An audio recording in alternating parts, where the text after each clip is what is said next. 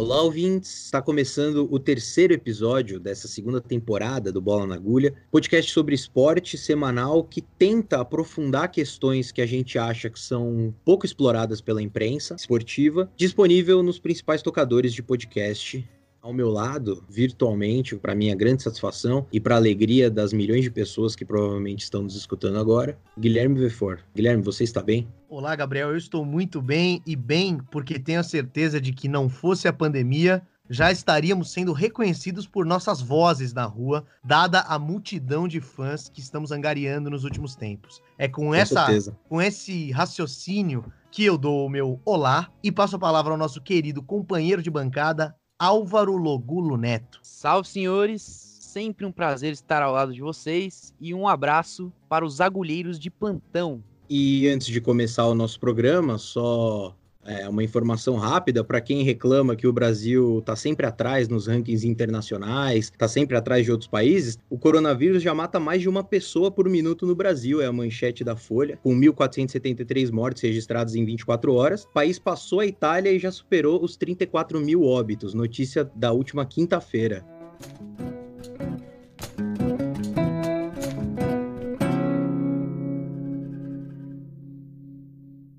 E para conversar com a gente hoje no assunto principal do Bola na Agulha, a gente tem mais uma convidada dessa vez, né? O episódio passado foi o Rafael Alves, do portal Futebol Feminino, e hoje a gente tem a Giovana Pinheiro, do Olimpíada Todo Dia. Vou deixar que ela se apresente melhor e que fale quem ela é, o que ela faz, por que, que ela tá aqui. Tudo bem, Giovana? Tudo bem, Gabriel. Obrigada pelo convite. Aos meninos que dividem a mesa também, agradeço por estar aqui. Meu nome é Giovana, eu faço parte hoje do Olimpíada Todo Dia. Eu acho que eu sempre fui apaixonada por esporte e eu escolhi o jornalismo pelo esporte. Primeiro o esporte, depois o jornalismo. Sempre pude trabalhar na área, cobrir futebol por muito tempo e faço essa cobertura especializada. Tô aí terminando o meu primeiro ciclo olímpico dos quatro primeiros uhum. anos, é, especificamente só voltado pro, pro esporte olímpico. Ótimo, e claro, como a gente já deu pinta aqui, a gente vai falar sobre esporte olímpico, a gente vai falar sobre as Olimpíadas de Tóquio e de tudo que tem acontecido ao longo da pandemia em relação aos jogos que eram de 2020 e agora foram passados para 2021. E em que pé que tá tudo isso? Em março, o Japão junto com o COI, Comitê Olímpico Internacional, decidiram por adiar a Olimpíada, se entendendo, claro, que não havia a menor condição de aglomerar esse, tipo, esse tanto de gente, que não haveria a menor condição de conciliar o treino dos atletas a todas as modificações que a pandemia trouxe para o mundo. Atualmente, quais são as datas em que se chegaram? A Olimpíada seria disputada de 23 de julho a 8 de agosto de 2021 e as Paralimpíadas de 24 de agosto a 5 de setembro. Mas é claro que toda a discussão em torno de quem que vai arcar com essas consequências, de quem que vai pagar por essa mudança de logística, por esse adiamento, ainda está muito aberta. Japão e COI tiveram vários encontros para decidir isso e não se chegou num consenso. Ficou subentendido que boa parte desse montante quem vai ter que arcar realmente é o Japão, apesar de um auxílio grande que o COI tem desprendido para isso, de aproximadamente 5 bilhões, 4,7 bilhões de reais. E no meio é. disso tudo tem o Brasil, né, Gui? É, então, é, a gente fica se perguntando se vai ter Olimpíada, quando vai ter Olimpíada, qual vai ser a data, e tem várias pautas associadas a isso, né? Acho que cada país reage de um jeito. E o nosso objetivo aqui nesse, nesse programa é tentar aprofundar um pouco em como está sendo a reação do esporte olímpico brasileiro a essas incertezas. E a notícia que, uma das notícias que tomam conta do noticiário olímpico é, nas últimas semanas, foi justamente o fato de que o COB, o Comitê Olímpico Brasileiro, vai enviar 200 atletas para uma excursão é, que terá início em Portugal. O único país confirmado até agora é Portugal. E a ideia, segundo os dirigentes do COB, é aclimatar os atletas em território europeu para que eles estejam preparados para as Olimpíadas. E eles escolheram Portugal, porque em tese Portugal é um país que já controlou a pandemia da Covid-19, né? É, lá você tem uma média já de aproximadamente 250, 300 casos por dia. Só que acontece que, enquanto eles escolheram Portugal e inicialmente apontou-se que ia, ia ser gasto com essa excursão 15 milhões de reais, e agora o COB já fala que esse valor pode chegar a 18 milhões de reais, aqui no Brasil as coisas estão paradas, né? Os CTs estão fechados. Eu queria que a Giovana começasse comentando qual o significado dessa excursão, dessa, do, desse envio de atletas para Portugal. Isso tem algum sentido do ponto de vista esportivo? É, qual o sentido disso do ponto de vista da administração do esporte olímpico brasileiro? Enfim, eu queria que você comentasse um pouco essa medida e qual o impacto que ela pode ter. Então, é, vejo como muito positiva essa ação de mandar os atletas brasileiros, porque hoje, com todas essas indefinições a respeito dos Jogos Olímpicos, muito se fala das condições desiguais que os atletas estão tendo ao redor do mundo e que isso, inclusive, fere um dos princípios de igualdade do olimpismo, né? Como, como a galera gosta de falar. Para você ter uma boa competição olímpica, Jogos Olímpicos exigem igualdade ao redor do mundo. E o Brasil, nesse sentido, não está conseguindo treinar. Então, nós já temos países voltando a algumas atividades e a gente entende claramente o momento que a gente está passando, que realmente é muito complicado e é muito difícil para os atletas, né? Imagina você ficar em casa. O próprio Bruno Fratos, que está nos Estados Unidos, Unidos, ele tá tendo uma hora de treinamento só por dia. Então, veja bem, isso não é alto rendimento, né? Como um atleta que tá acostumado a nadar muito mais, a fazer academia muito mais, tem que condensar esse treinamento em uma hora. Então, eu acho que isso, e muita gente até já fala sobre essa Olimpíada, talvez ser a mais improvável de como serão os resultados. Os resultados vão ser abalados com isso, sai na frente quem tá treinando mais tempo, e como correr atrás, entre aspas, desse prejuízo prejuízo deixado essa escolha do, do Kobe varia e a viagem intercala de julho a dezembro, né? Então, ao todo, dizem que serão em volta de 200 atletas, ainda não foram divulgados quais atletas vão em qual época, e, e Portugal aí como o primeiro destino, até pelo, como vocês já disseram, pelo bom andamento a respeito da Covid-19 e também pelo bom relacionamento que Portugal tem com o COB, além de já ter sido escolhido como a sede do Brasil de aclimatação para Paris em 2024. Então você veja que esse efeito ele começou agora e a gente conversa muito com os atletas nesse momento de pandemia, que uma primeira pergunta foi respondida, que os Jogos Olímpicos foram adiados, mas tem tanta coisa ainda sendo definida dia a dia, ninguém imaginava um cenário como esse, né? Então eu acho que essa cautela, até para o adiamento dos jogos, ela foi sendo revista, né? Então, tipo, é claro que o primeiro lugar é a saúde, é claro que, que até hoje existe sim esse papo de que, tipo, vai ou não vai ter Olimpíada? Como tá a relação? A Olimpíada reúne mais de 200 países no mesmo local, né?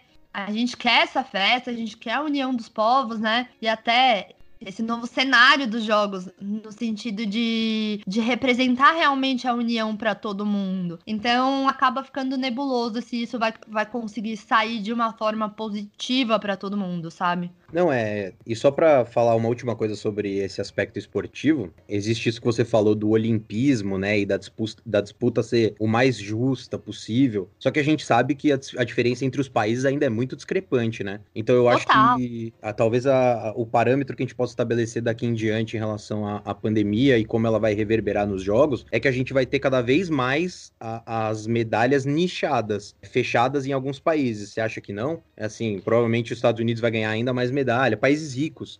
É, é bem complexa essa, essa situação, porque exatamente por isso que você falou, o princípio é a igualdade. Num cenário igual, em que tá todo mundo correndo igual, já não é igual.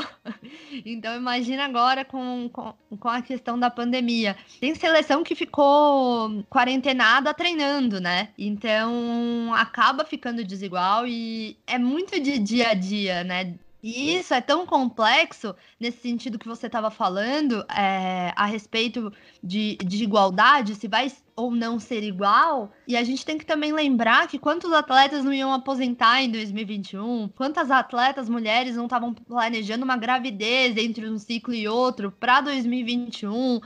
Então, uma série de coisas que acabam impactando na vida dos atletas, na vida de quem ia tentar mais uma medalha para o Brasil e aposentar, que, que, acabam tendo muitos, muitos casos e, e fica uma coisa realmente, realmente muito nebulosa. É, então, e, e de fato é muito difícil para os atletas nesses tempos de incerteza, né, que não, não sabem quando que eles vão poder treinar novamente no mesmo ritmo e tudo mais. Bom, mas voltando um pouco para falar das ações do COB, né? É, que aconteceram um pouco antes de, do envio dos atletas para Portugal. Lá no começo de maio foi anunciado que haveria um corte de 43 milhões em despesas. Só que em nenhum momento a gente viu por parte do Paulo Vanderlei Teixeira, que é o presidente do COB, e nem por parte do Marco Laporta, que é o chefe da missão brasileira em Tóquio, em, em nenhum momento os dois tiveram um discurso mais preocupado com a questão, por exemplo, da logística para a missão do ano que vem. O Marco Laporta assegurou que está tudo certo, que os patrocínios vão se manter, que não haverá nenhum impacto financeiro nessa missão. Também não é, comentaram com orgulho sobre uma reserva de dinheiro que tinham, que apesar da diminuição no faturamento, eles não teriam muitos problemas a princípio. Então a gente até viu outra notícia recente sobre a disponibilização de 7 milhões de reais para as 35 confederações afiliadas, né? Então foi mais um, um, suporte que foi dado pelo COB. Enfim, eu queria saber da Giovana como que ela vê todas essas ações, assim, no, analisando o macro de todas as ações que o COB vem realizando durante essa pandemia. Então, no começo tem uma incerteza com esse corte, mas depois há esse anúncio de, de um apoio às, às confederações que vão ter 200 mil para retirar até dezembro, né? Cada uma destas 35 confederações. É, como que você vê todas as ações que o COB está tomando especificamente durante a pandemia? Olha, é, são ações de, de, de combate à, à, pandemia, né? Esses 7 milhões que estão sendo distribuídos de forma igual para todas as confederações, né? Até por isso não tem não tem muita distribuição diferente dentro desse dinheiro. É, todas essas medidas elas fazem parte do programa emergencial de apoio ao sistema olímpico, né? Inclusive existe para essa primeira quinzena de junho um manual de 200 páginas para o retorno do esporte, né? Olha, eu acho que é complexo.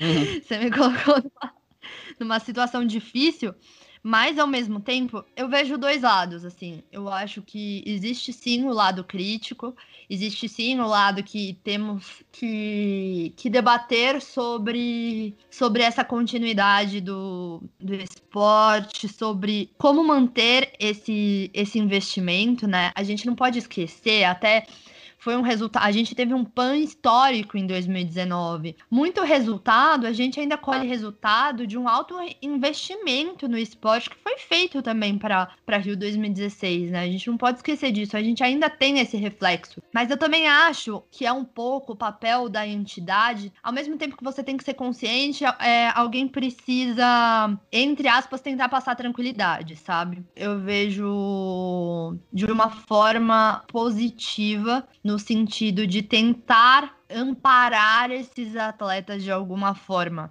né? Porque eu acho que no meio desse caos generalizado que a gente tá, onde a gente não sabia o que estava acontecendo, o Comitê Olímpico Brasileiro foi um dos primeiros a, a se manifestar publicamente que adiar os jogos era a, a situação mais correta a se fazer, né? Então eu acho que existem alguns méritos nesse sentido e existem sim críticas que precisam ser feitas, mas também entendo o Comitê Olímpico nesse momento como amparando os atletas, né? Não tem equipamento para treinar em casa, o Comitê Olímpico distribuiu esses equipamentos e tentou ajudar da melhor forma, né? Eu acho que isso é bem, é bem difícil, né? Quando você entra nessa, nesse setor político, nesse jogo político que existe por trás do esporte, porque existe um Comitê Olímpico, existem as confederações que cada uma vive a sua situação peculiar e então então fica, fica difícil assim bater de uma certa forma nesse, nesse sentido. Eu vejo eu vejo esses dois lados, sabe? Nesse momento, nesse programa emergencial de apoio ao sistema olímpico, ele tem caminhado. E o COB se mostrou até bastante ativo, né? É, com relação às ações que haviam sido tomadas no passado. Você não acredita? Não, eu, eu vejo muito muito positivo, assim, do que já foi. Uhum. É, é por isso o meu discurso de otimismo, sabe? É claro que não são tudo flores, como a gente estava conversando, e, e existe um cenário muito preocupante, né? E se cancelar a Olimpíada, né? Não uhum. quero ser percursora do apocalipse, mas existe esse, esse cenário, essa possibilidade. Então, até que ponto também a gente precisa ser real, realista nesse sentido também de, de fazer essa meia-culpa crítica, mas mas dentre as possibilidades e o cenário que a gente tem, eu acho que a gente caminha nesse sentido de uma forma positiva para a situação que a gente tem hoje, entende? Tipo assim, a cada dia tem acontecido novas coisas. Então, perto de adiar, pô, a gente apoia esse adiamento. Então, adiou, o que, que a gente tá fazendo? A gente tenta distribuir para tentar ajudar os atletas. E, enfim, a situação é bem difícil, assim, pro Brasil, até pelo, pelo fato de ter que sair, né? do país uhum. para treinar e, enfim, e até essa muito possível volta aí nos próximos meses do esporte. Isso que a gente está falando especificamente do, do COB tem todo o cenário paralímpico que não pode ser esquecido também, né? Das complexidades nesse momento. É, sem dúvida, e é muito interessante você trazer esse, essa complexidade do sistema, né? Do, o, o COB e, o, e as confederações, é tudo muito complexo. E é até interessante a gente explicar, antes da gente continuar com a nossa discussão, para os nossos ouvintes, né, que muitos não sabem. A gente também, ao longo do processo de pesquisa para esse, esse podcast, aprendeu muita coisa, descobriu muita coisa. E eu queria entrar agora numa questão sobre o faturamento do COB, né? Como que esse sistema de que você tanto falou, como que ele funciona, né? Tentar destrinchar um pouquinho. Então, assim, é, é, é, bastante complexo, né? Dá, dá pano para manga para mais de hora de programa. Mas, assim, falando brevemente, o COB, o Comitê Olímpico Brasileiro, ele fatura hoje quase que exclusivamente através de uma lei, que é a Lei Agnello Piva de 2001, e que ela garante que 2%, né, no início, agora creio que são 2,7% de toda a arrecadação bruta das loterias federais são destinadas tanto para o COB quanto para o Comitê Paralímpico Brasileiro. É, então é basicamente essa a fonte de renda atual. E você citou o investimento forte que teve durante as, as Olimpíadas, né, o, o que precedeu, o período que precedeu as Olimpíadas do Rio. Ali teve uma, um, uma grande injeção de, de investimento. Só que esse investimento ele, ele cessou, né, após as Olimpíadas, digamos assim. E hoje o que a gente vê é o presidente do COB pedindo apoio estatal, né? Ele fez até um, um clamor sobre pedindo ajuda do, das empresas estatais para investir no esporte e tudo mais. Enfim, o que você diria da, do faturamento do COB, né? Sendo que é, ele é exclusivo dessa lei, o que, poderia ser feito para ter um plano B, né? Para caso, por exemplo, no momento de pandemia em que as loterias sofrem uma diminuição do número de apostas, e, por consequência, o faturamento diminui também, qual seria o plano B para o COB? Olha, onde, é, onde a gente chegou hoje, eu acho que é a grande pergunta de ouro para todo mundo, assim. Como continuar saudável, né? Eu lembro que acredito que foi 2016, que teve uma matéria da Globo que mostrava exatamente isso que você explicou sobre a distribuição de verba, sobre de onde vinha a receita do esporte olímpico e mostrava tipo essa relação e mostrava como entre aspas a torneira estava secando, né? Sim. Por todas as questões que a gente passou. É difícil essa pergunta, sabe? Porque o esporte é poder de transformação, né? Então o esporte ele é, ele é positivo para todo mundo, né?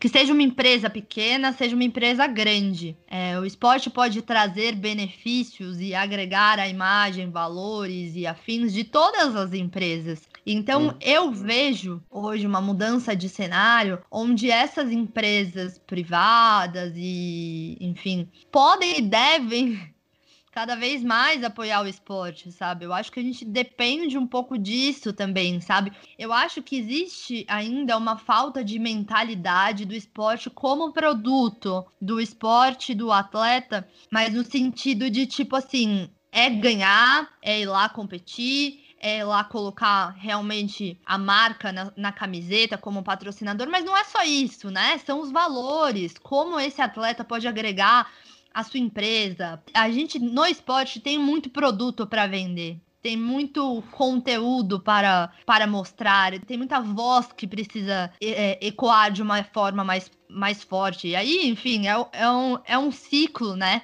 Eu participei de um debate com a Manuela Pena, que é coordenadora de comunicação do COB, e nesse sentido ela, ela até disse no debate, ela falou assim, embora a gente passe por, uma, por um momento muito complicado financeiramente para todo mundo, nunca se existiu tanto a necessidade de comunicar. E, e, é nisso que, que até eles se apegam nesse sentido. Então, comunicar e, e, como, e como agregar, né? Mas isso requer, requer uhum. uma, uma preparação tanto das entidades, não só do COB, como as confederações e como dos próprios atletas entenderem esse, esse novo momento, entendeu?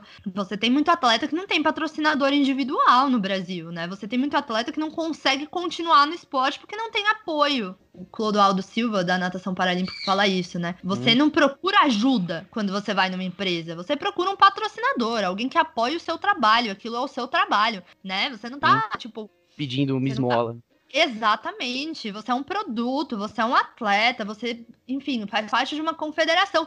E ao mesmo tempo, eu acho que merece sim essa crítica também das uhum. confederações entenderem esse uhum. momento, os atletas e tudo mais, e também estudarem como podem ser efetivas, como podem entregar coisas positivas. É muito, muito, muito complexo mesmo. E até essa questão das confederações é, é muito pertinente. Elas também têm que se mexer, né? Não adianta só esperar vir essa, esse repasse do COB. Quando eu comentei sobre a lei, a lei Agnello Piva, é, só deixando claro que esse tipo de ação não é uma coisa exclusiva do Brasil. Né? Por exemplo, a Inglaterra se utiliza também dos recursos de, de loterias federais. A diferença é que lá são 20% né, que são destinados. Mas enfim, é, foi uma coisa que, que chegou e aumentou os investimentos do esporte. Mas ao mesmo tempo, as confederações também precisam se mexer, procurar patrocínio, é, melhorar seus canais de mídia para divulgar melhor. Enfim, tem toda essa questão que você falou também. Completamente, assim, tem, tem modalidade que a gente não consegue achar informação básica, entendeu? De onde tá o atleta competindo, gente. Em pleno Sim. 2020, a gente tem que caçar em, em sites e juntando a participação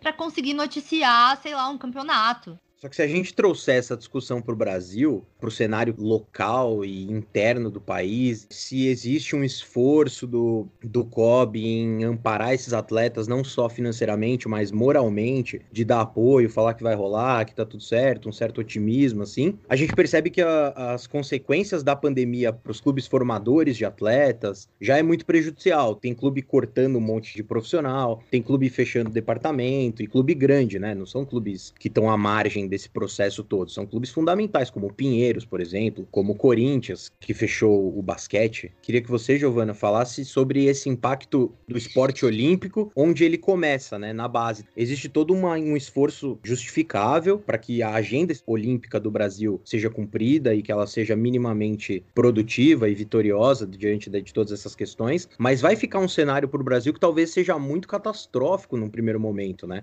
A primeira coisa que você corta num momento de necessidade necessidade é esse apoio ao esporte, né? E esse cenário, ele é muito complicado, até também por, por conta de, de cortes e de situações tipo Bolsa Atleta. Ontem eu tava conversando com um atleta e a gente tava falando sobre essas indefinições, né? Tá, tudo bem, 2020 tá aí, mas em 2021 vai ter Bolsa Atleta, vai ter investimento, vai ter esse dinheiro? É um cenário muito complicado. Eu gostaria de ter resposta também. Por enquanto, as coisas vão chegando dia a dia e o cenário não é dos melhores, né? Então você vê no Rio de Janeiro, por exemplo, o time masculino do Sesc acabou. O feminino tá tendo tá dentro do corte. O Bernardino, o Bernardino optou por não receber salário para valorizar os atletas que tiveram corte de até 60%. Mas, mas isso não é só lá, isso é no Brasil inteiro, como você falou desses outros desses outros esportes que também foram afetados. Por outro lado, a gente fez uma entrevista essa semana com o Wallace do vôlei e ele falou exatamente isso. Ele tá indo, ele tá indo embora, tem uma proposta do exterior, vai jogar essa temporada fora. E ele tava falando que talvez seja a chance de quem tá começando dar o, o sangue para pro negócio continuar. Que ele aceitou uma proposta do exterior, tava indo, mas que o espaço, entre aspas, que ele deixava poderia também ser usado nesse sentido de, de renovação, né? Então, é difícil.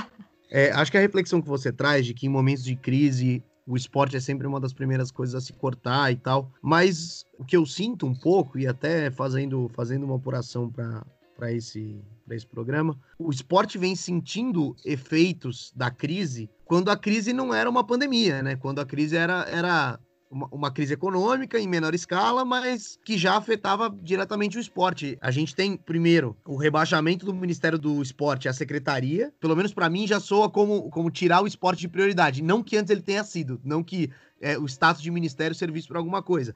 Mas acho que esse sinal foi importante. E tem umas coisas, então, é, é, o apoio das empresas estatais, né, da Caixa e da Petrobras, diminuiu muito, né? Você falou do, justamente isso, do, dos atletas, de apoiar os atletas, de apoiar o trabalho dos atletas, mas o que ficou, é, eu sinto, quem administra essas empresas hoje em dia, a Petrobras, a Caixa e tudo, o discurso parece que, assim, realmente o que eles estavam dando para os atletas era uma bolsa, era um auxílio, era uma ajuda, um caráter meio de, de assistência mesmo, quando na verdade não, né? Acho que a Petrobras, o time Petrobras, o time Caixa eram produtos que eles tenta, tentaram, tentaram construir ali. E tem fatos interessantes, né? Eu tava lendo ontem que a Petrobras ela tinha um contrato de, de milhões com a, com a equipe McLaren da Fórmula 1. Esse contrato foi desfeito. A ideia era que, que uma vez esse, que esse contrato fosse desfeito, o dinheiro gasto com a Fórmula 1, que é um esporte de elite, é um esporte onde, onde já tem muito dinheiro envolvido, que o dinheiro gasto pela Petrobras com a Fórmula 1 fosse transferido para o esporte, especialmente para o esporte olímpico, né, para o esporte de base brasileiro. E aí a, a direção da Petrobras disse que não ia acontecer, que isso não ia rolar e que esse dinheiro não iria para o esporte olímpico e para o esporte de base brasileiro. Eu acho que é um processo de anos, assim, acho que mesmo antes de Rio 2016, a gente já tinha problemas, né? Acho que se, acostumou no Brasil com uma, uma rotina do esporte olímpico em que sempre a exceção faz história. Então é sempre aquela história de superação que aí vai ter uma mega reportagem sobre isso e o cara vai e ganha um ouro olímpico treinando em casa, sabe? E eu sinto que já existia essa sensação de pouco caso e de pouco investi pouca preocupação do Estado brasileiro e das empresas estatais brasileiras com o esporte. E agora eu sinto que é menos ainda. E é menos ainda do ponto de vista financeiro mesmo, né? Dos cortes. E não só por causa da pandemia. E acho que essa, essa é um pouco a reflexão que eu queria trazer. Como o esporte olímpico brasileiro, que já tem dificuldade de encontrar guarida no setor privado, também sofreu muitos cortes no setor público. Né? Eu aproveitando fazer o meu, entre aspas, jabazinho, a gente, a gente surgiu exatamente para tentar preencher essa lacuna depois da Rio 2016, né? Com o intuito que as pessoas continuassem acompanhando os atletas olímpicos para quem elas tanto torceram. Então, quem era o Thiago Braz antes da Olimpíada, pro público em geral. Ah, o menino do salto com vara chegou lá, ganhou medalha de ouro, mas e aí a trajetória dele, né? A gente, a gente não pode esquecer esse lado humano, esse lado social do esporte, né? Que ensina a gente, mas que tá lá todo dia, né?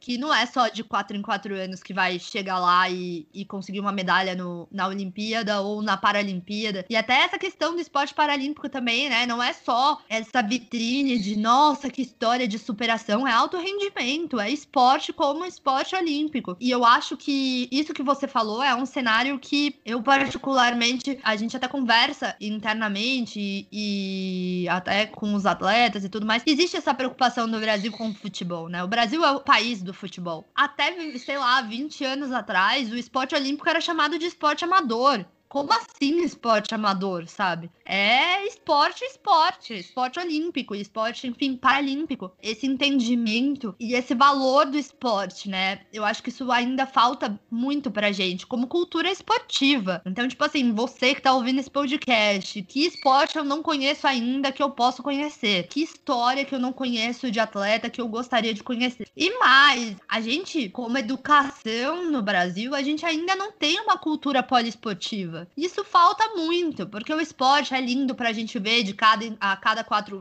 anos, porque, mas ele tá acontecendo, como eu disse, todo dia. E eu poderia ser uma campeã de esgrima se eu tivesse tentado lutar esgrima quando eu era pequena. Eu nunca peguei numa. Agora, depois de mais velha, eu até posso falar que eu, que eu peguei no florete para tentar, entre aspas, brincar numa matéria e tudo mais. Mas que acesso eu tive a esportes como tiro com arco, e, enfim, qualquer um desses projetos, a gente fica à mercê de projetos e, e grandes potências que a gente descobre mas você tem que fazer isso em larga escala e não só pelo valor do esporte, não só para descobrir um campeão olímpico, mas para gerar é, os valores do esporte para as pessoas, né? Ganhar, perder, competir, a questão do caráter que o esporte traz. Então, essa cultura esportiva falta no Brasil. Não é, eu, eu, eu tive isso muito claro também quando eu fui numa, numa palestra do Thiago Pereira. E ele trouxe uma reflexão muito, muito interessante, assim, que eu, que eu parei para pensar. Assim, a gente é muito crítico como jornalista e tudo mais. Ah, medalha de prata. Existe esse, esse falso, pô, ganhou medalha, ganhou medalha de quê? Ah, bronze. prata, ah, não foi ouro. E até quando não ganha medalha, né? Ah, terminou em quarto lugar, terminou em quinto lugar. Cara, imagina você cidadão comum, quarto melhor do mundo sua profissão. Falar que você é um, um fracassado ou um vencedor? Pô, existe essa questão do esporte além só do resultado, né? Além só da máquina, do atleta que tá ali só para competir, né? Existe o fator humano também. E eu acho que hoje, no momento político que a gente vive no Brasil, pô, o Ministério do Esporte é muito importante. O Bolsa Atleta, a gente vê os grandes nomes do Brasil recebendo grandes bolsas atletas e tudo mais, mas tem bolsa atleta que foi cortado que era 300 reais pra pessoa ir treinar para ter acesso a comida, entendeu? Existe modalidade que as pessoas precisam fazer vaquinha para conseguir competir. Então eu acho que falta essa mentalidade, assim. Há quem diga que o brasileiro não gosta de competir, o brasileiro gosta de ganhar. E ganhar todo mundo gosta, né? Obviamente, eu também gosto de ganhar e eu também vibro com as conquistas, enfim, é, as medalhas dos, dos mundiais que a gente teve no ano passado, enfim. Eu vou puxar até o exemplo da Verônica Hipólito atleta paralímpica que em, em, meio a esse cenário e buscando o índice dela para ir para a Paralimpíada, ela tá com um clube. Ela lançou um clube porque ela quer mudar esse cenário do esporte paralímpico. E é um clube que chama Time Nauru. E, enfim, a história é incrível e ela fala: enquanto as pessoas não puder, é, não se mexerem para fazer o que elas podem, e não precisa ser muito. Bom, a gente não vai conseguir mudar o mundo, mas o que, que eu posso fazer para mudar esse cenário hoje, né? Esse discurso, óbvio, realista em certas partes e de otimismo com os valores do esporte, ele não pode ser perdido essa coisa que você falou do brasileiro gostar de ganhar, evidentemente todo mundo que pratica esporte ou que torce por esporte gosta de ganhar. Parece só que a única questão é que no Brasil ou ganha ou eu desprezo esse esporte. É até um exemplo que a gente pode ver muito fortemente na Fórmula 1. E esporte é justamente isso, né, Giovana? É um... São várias camadas. Completamente fora de cabimento você colocar no mesmo patamar de esportista, de atleta, um jogador profissional da primeira divisão do Campeonato Brasileiro de Futebol Masculino e todos os outros esportistas do país sabe? Salvo exceções que são atletas muito bem sucedidos dos esportes olímpicos e conseguindo colocar no mesmo espaço um cara com uma carreira completamente midiática, o cara é praticamente um popstar, um jogador profissional de futebol, não sei o quê, até esportista, como você falou, que tem que se mobilizar para arrecadar fundo para ter material esportivo, ter uma outra profissão que não só a de esportista, porque essa não lhe basta para ter a renda familiar. E diante disso tudo, a gente não tem como deixar de fazer essa separação, né? Para finalizar o nosso papo aqui, qual que você acha que é a projeção possível sobre a Olimpíada Olimpíada, o rendimento do Brasil na Olimpíada, diante de todas essas incertezas que a gente está vivendo no mundo, o Brasil conseguiu manter minimamente a possibilidade de ter um rendimento esportivo melhor do que na Olimpíada passada, ou essas previsões são muito difíceis de fazer? É completamente aberto isso. É, é muito difícil de você cravar nessa modalidade o Brasil vai mandar bem, nessa o Brasil não vai tão bem, nessa historicamente o Brasil é bom, então isso vai manter. Até que ponto é possível fazer essa projeção? Essa projeção, ela passou por uma mudança, né? Muito se falava que essa poderia ser a melhor Olimpíada do Brasil e bater o número de ouros da, da Rio 2016, enfim, por conta de todas as coisas que a gente até debateu, da questão do investimento ainda ter um resquício do, do investimento que foi feito e, e foi mantido para esse ciclo. Sem contar que para o Brasil a ideia também de bater esse recorde muito tem a ver com os novos esportes, né? Os novos esportes que foram colocados para os Jogos Olímpicos de, de Tóquio 2020, principalmente pela existência do skate, do surf, onde o Brasil, enfim, tem potências e tem nomes uhum. muito importantes. São claros candidatos à medalha. Agora, com esse cenário de pandemia, eu acho que tudo pode acontecer. Eu não me arriscaria. Eu prefiro o discurso conservador de não arriscar o número de medalhas, assim. Eu continuo querendo acreditar que o melhor virá. Esse recorde, talvez, é para isso que a gente torce, mas completamente impossível imaginar como vai ser a Olimpíada de Tóquio por conta de todos esses acontecimentos. Bom, é, com essa fala da Giovana, a gente encerra esse bloco principal, torcendo para que haja o perigo de dar certo esse planejamento até a realização dos jogos. E com isso a gente fecha o bloco principal desse terceiro episódio do Bola na Agulha. E assim como a gente fez com o Rafael na semana passada, a gente vai aproveitar a presença da Giovana aqui para comentar um outro momento do nosso programa, que é um monitoramento que a gente tem feito do Twitter ao longo da semana para tentar medir quais assuntos relacionados a esporte estão aparecendo entre os assuntos mais comentados, entre os trending topics do Twitter no Brasil. E é interessante trazer essa análise de rede social que, apesar de não ser definitiva para se determinar o que, que, tem sido discutido de uma forma geral, ele é um parâmetro importante, cada vez mais importante para essas discussões. E assim como na semana passada, né, Gabriel, que a gente falou sobre a hashtag Black Lives Matter, devido ao episódio que aconteceu com o George Floyd nos Estados Unidos, foi brutalmente assassinado por um policial branco. É, a gente não teria como não falar novamente desse assunto, porque ele voltou. Na verdade, ele não voltou, ele continuou a ficar entre os assuntos mais comentados no Twitter. Muitas outras manifestações foram feitas por parte de atletas, né? O que a gente tinha comentado semana passada eram sobre os atletas da NBA e essas manifestações se expandiram para o futebol, para muitos outros esportes. E não dá para a gente desvincular disso é, uma ação que aconteceu essa semana que também ganhou notoriedade, que foi a criação de um manifesto chamado Esporte pela Democracia, foi criado por alguns atletas e ex-atletas. Se reuniram por um grupo de WhatsApp, e aí a gente está falando de ex-jogadores de futebol, por exemplo, Walter Casagrande, Raí, mas também de atletas olímpicos. Ganhou a adesão de alguns atletas olímpicos. É o caso do Serginho, do vôlei, que se aposentou recentemente até. A Joana Maranhão, também aposentada da natação. E aí eu queria ouvir a Giovana comentando esse assunto.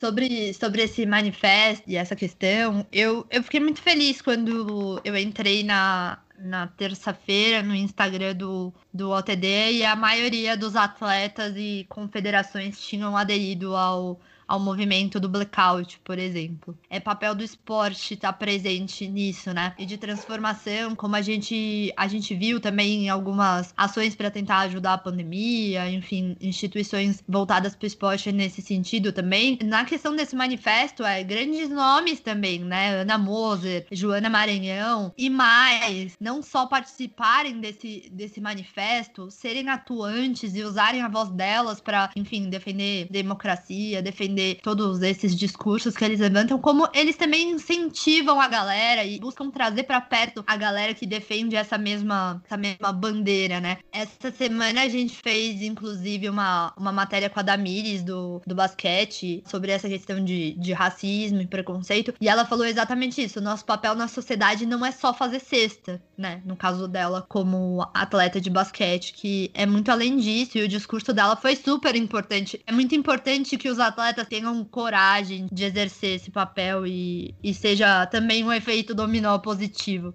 E a gente não pode esquecer o quanto também esses atletas, né, de uma certa forma, às vezes tem até mais resistência de entrar em movimentos como esse, porque também falam, poxa, já é complicado o investimento no meu esporte. Será que se eu ficar, se eu entrar nessa, vai fazer bem ou vai fazer mal? É, e é aquela coisa, né? É difícil ficar pedindo posicionamento com o pescoço alheio, né? A gente nunca sabe qual é o tipo de, de retaliação que esses atletas vão ter. E é por isso que tem que cobrar muito do futebol masculino, porque jogadores profissionais do futebol masculino, da seleção brasileira ainda, eles são. Eles eles têm uma situação completamente confortável. Eles estão totalmente respaldados pela carreira deles, pela, pelo montante de dinheiro que eles já conseguiram acumular nesses anos de futebol europeu e tudo mais ou alguém acha que o Neymar vai ser retaliado pela CBF por fazer uma crítica ao Bolsonaro? Claro que não. Por participar de um manifesto que defende a democracia, até por participar de um manifesto que xinga a CBF. Nem, nem dessa forma a CBF, por exemplo, deixaria ele fora de uma convocação. Não, eu acho que, eu acho que é isso e... e...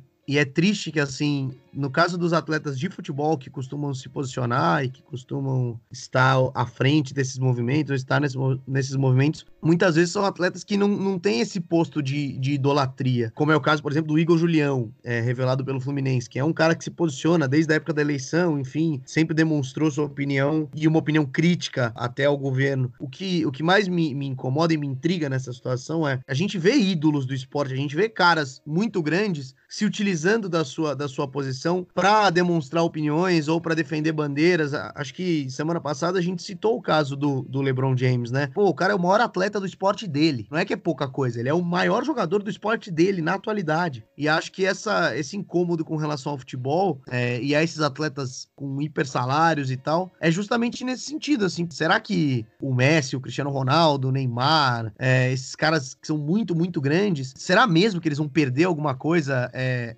é, se manifestando contra o racismo, contra o machismo, contra a LGBTfobia, enfim, contra pautas que são importantes hoje, que fazem parte do cenário do esporte. Eu acho que é muito difícil a gente cobrar um atleta dos esportes olímpicos que recebeu uma bolsa, agora está sem condições e tem que evitar ao máximo se comprometer com qualquer coisa, porque ele não sabe se ele vai se ele vai ter um salário amanhã, ele não sabe o que ele vai fazer amanhã, né? Acho que além dos exemplos de superação que a imprensa gosta de espetacularizar em época de Olimpíada, também tem os exemplos contrários, né? O pós-Olimpíada sempre tem umas matérias do cara que teve que vender a medalha, que teve que vender o troféu, que teve que vender um monte de coisa para conseguir comer, sabe? Então, mais dos caras que estão nessa posição de superastros mesmo, que são produtos e tem um espaço para falar muito maior que os outros, eu, eu, sinto que a gente, até enquanto imprensa esportiva mesmo, tem que se preocupar em cobrar. E acho que é aí que esse movimento entra. Eu acho que quando você tem o Guga, por exemplo, o maior atleta do, do tênis brasileiro de todos os tempos, quando você tem o Sérgio, que talvez seja um dos maiores do vôlei, quando você tem figuras desse tamanho, de certa forma você constrange, no sentido positivo, outros atletas grandes a se posicionarem.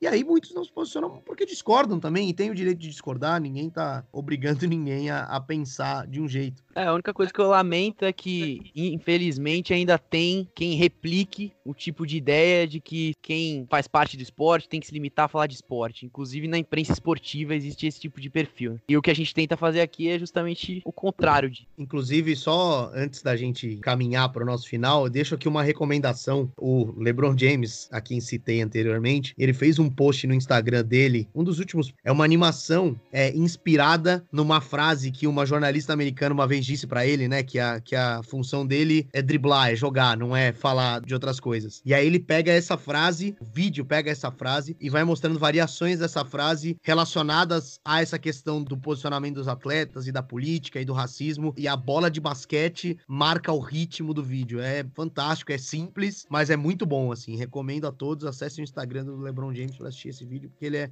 muito curto, muito simples, mas muito significante é, sobre esse assunto que a gente está tratando aqui.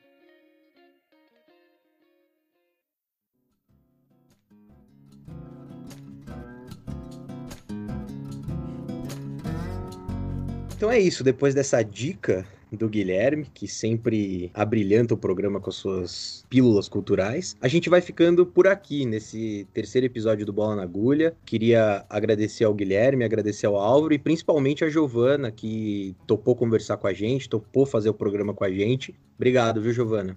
Eu que agradeço o convite. Quando vocês precisarem, podem chamar. E estamos aí. E fala para o pessoal, para os nossos milhões de ouvintes, quais que são as suas redes sociais? Para me encontrar nas redes sociais é arroba Pinheiro. E o Olimpíada Todo Dia nas redes sociais, arroba OTD oficial ou Olimpíada Todo Dia no YouTube, ou www.olimpiadatododia.com.br. Lá você acompanha todas as informações do esporte olímpico e paralímpico, independente do período, mesmo quando tudo está parado, porque agora temos algumas coisas voltando. Hugo Calderano na Alemanha no tênis de mesa, na Bundesliga, Igor Coelho voltando a, a disputar o campeonato na Dinamarca. As coisas estão começando a voltar a ter esporte pra gente acompanhar, claro, com algumas mudanças com relação à torcida e tudo mais. Então, então, todas as informações vocês podem acompanhar no site. É, Guilherme, pô, legal demais ter você aí no programa tal. Você que é uma pessoa que eu, eu, eu não tenho tanta amizade, assim, tanta proximidade, mas é muito legal que você faça parte do Bola na Agulha e esteja aqui mais uma vez com a gente. É, eu acho importante a gente reafirmar o compromisso da nossa relação estritamente profissional. Fui um pouco criticado pelos nossos milhões de ouvintes, porque de certa forma me despedi de maneira ríspida de você na última edição. Queria dizer em primeiro lugar que não me arrependo nem um pouco, mas que dessa vez me despeço com um forte aperto de mãos. Muito obrigado, Gabriel. É, na verdade, verdade, tem que tocar cotovelo, né? Que é no meio da pandemia agora.